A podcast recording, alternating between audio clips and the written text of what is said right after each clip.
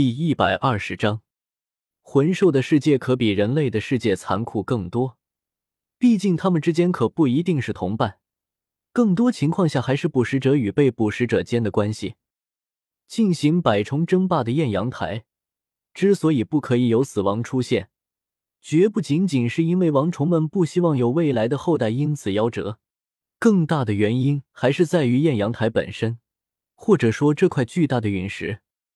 这块陨石在万重谷的正中间，即便是平时，也很少有人类可以来到这个地方。它作为虫魂兽的圣物，不仅可以是提高虫魂兽的修炼速度，还有一个比较奇特的地方，那就是会吸收掉与它接触到的尸体。也就说，一旦在艳阳台上死亡，下一刻尸体就会被艳阳台给吸收到，连渣都不剩。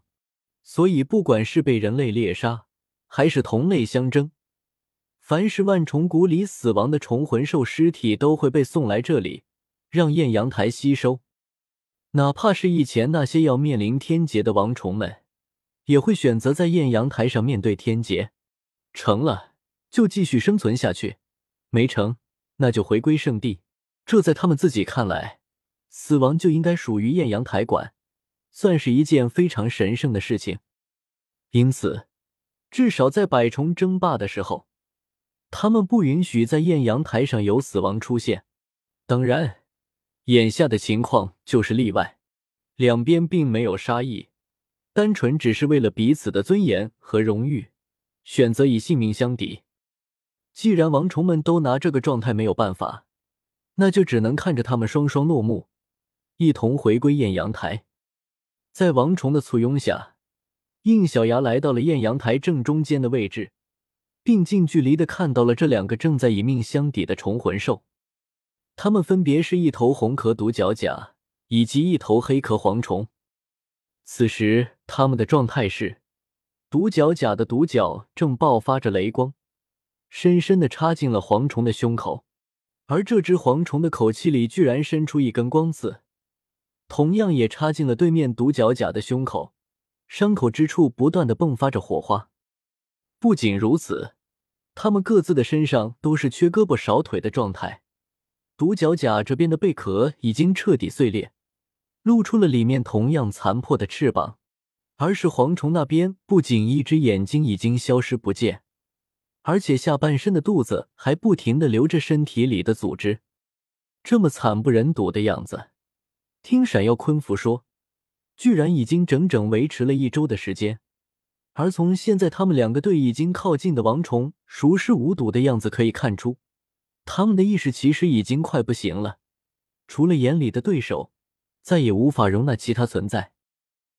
没有注意到应小牙表情开始古怪的闪耀昆服，开始介绍起这两头魂兽：红的那个是天照甲斗，黑的那个是生阳斗皇，他们的命运非常的相似。因为各自种族的王虫在渡劫时失败而亡，所以他们作为各自一族中最杰出的一代，非常希望在这次的百虫争霸中获得下一个百年里陨石碎片的使用权。一旁的顺风无奈的说道：“可是没有想到他们如此之拼，所以才会演变成现在的这个状态。如果是一开始的时候，还是有机会同时救下的，可是他们谁都不肯退让。”于是就演变成了眼前的状态。现在，即便是我们王冲出手，也只能救下一个。这么一来，不管是救哪一个，对另一个也是极度的不公平。他们两族都是昼行虫，所以在太阳高照晴天里，实力会大幅上升。同时，因为是在艳阳台上，因此他们的绝招威力在白天的时候会自动产生惊人的杀伤力。现在这个样子，你也看到了。明天太阳升起。阳光照射到这个艳阳台上的时候，他们的绝招就会自动上升威力。以他们现在这个状态，明天绝对撑不下去。说着，闪耀昆服用触须拍了拍应小牙的脸。原本我们是选择尊重他们俩的选择，在百虫争霸结束之后，特例让他们的族群同时拥有一块陨石碎片。可是你的出现对于我们而言也不失为一个选择。如果你真的可以打破生死的话，神特么的能打破生死！现在小曼不在线，这种事情根本就做不来的好吗？怎么就偏偏卡在这么一个关键的时候？明明后天小曼就能重新上线了。在假面骑士历史上，有打破时空能力的骑士比比皆是，而打破生死的更是不在少数。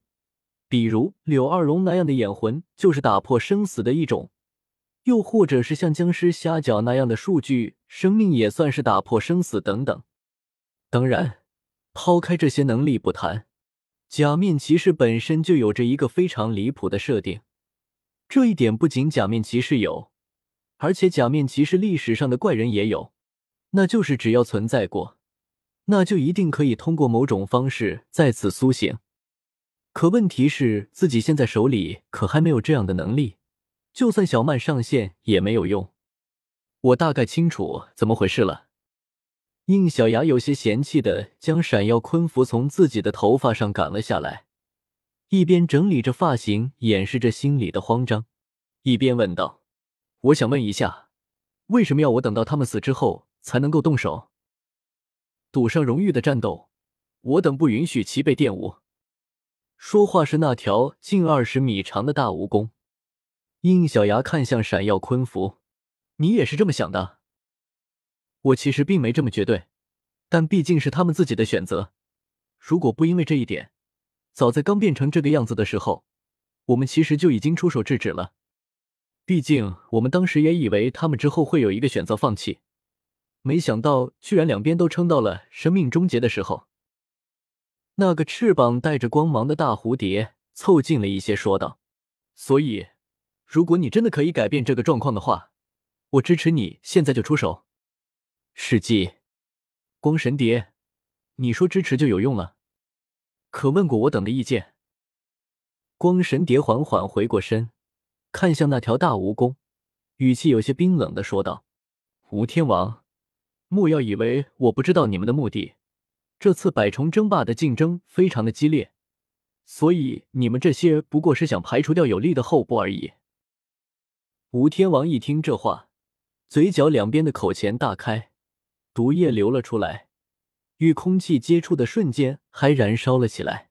胡言乱语！你是想跟我进行王虫厮杀吗？胡言乱语！我可不觉得。一头跟飞机差不多大小的紫色蜻蜓漂浮在光神蝶的边上。当时说让这两个族群共用一块碎片的建议，也是你第一个带头出来反对的。吴天王可不是带头，因为我们也反对。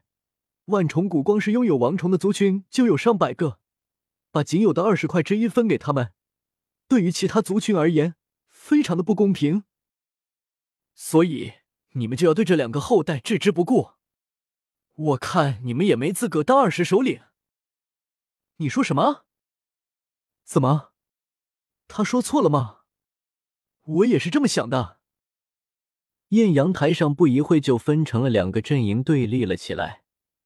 恐怖的气息从他们王虫的身上散发出来，顿时吓得周围上万只虫魂兽四散而逃，怕真打起来被他们给波及到。应小牙被一众王虫夹在中间，尴尬的不行。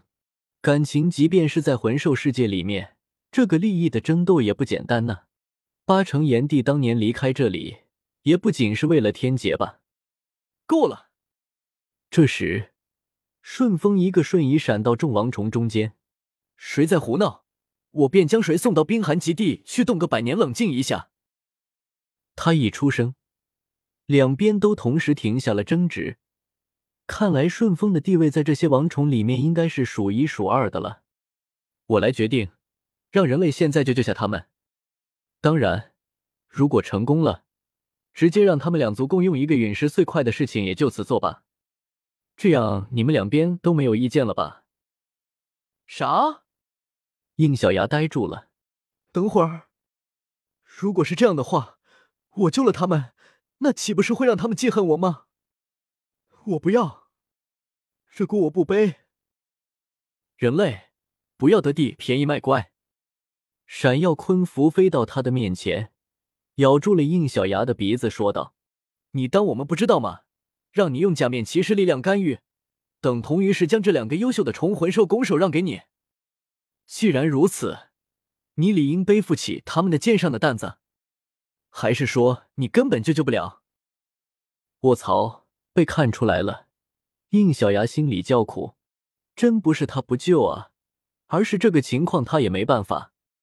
魂兽还活的情况下，将他们转化为骑士力量是需要他们自愿才行，而这两个家伙现在的意识已经快要涣散没了，这肯定就做不到。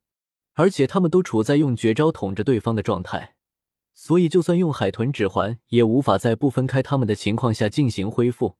强行分开，也只能保住一个，没意义。就在他为难的时候，一个声音响起在他的脑海里：“大人，或许我可以解决这个问题。”应小牙愣了一下：“安库，你有什么办法？”我的右手可以伸到他们的体内，将他们的力量以核心硬币的方式转移出来。应小牙听完之后，确实觉得可行，但是也发现了这里有一个问题：你又不能同时抽出他们两个的力量，怎么保证抽出其中一个力量的同时，不会因为失去力量而被另一个的绝招给搞死呢？所以这里必须做出一个选择，牺牲掉其中一个的肉体。应小牙脸色有些不太好了，他当然听懂了安库的意思，因为安库的右手可不仅仅能够把力量转移成核心硬币，还可以连同灵魂意识一起抽出来。所以说，先被抽出核心硬币的那个，必须连同灵魂意识一起抽出来，让其变成跟唐女、安库他们一样的欲望石，而肉体只能被另一个的绝招给破坏掉。虽然有些无奈，但至少两边都可以保留下来了。当然，如果这么做了，变成核心硬币的那一个，因为灵魂意识也在硬币里面，他势必会因为自己的擅自干预而拒绝成为骑士力量，变成单纯地欲望时。虽然后面会很麻烦，但也没有别的选择了。问题就在于，让哪一个变成核心硬币呢？读修真英格兰。请记好本站的地址：w w w. 点 f e i s u w x. 点 o r g。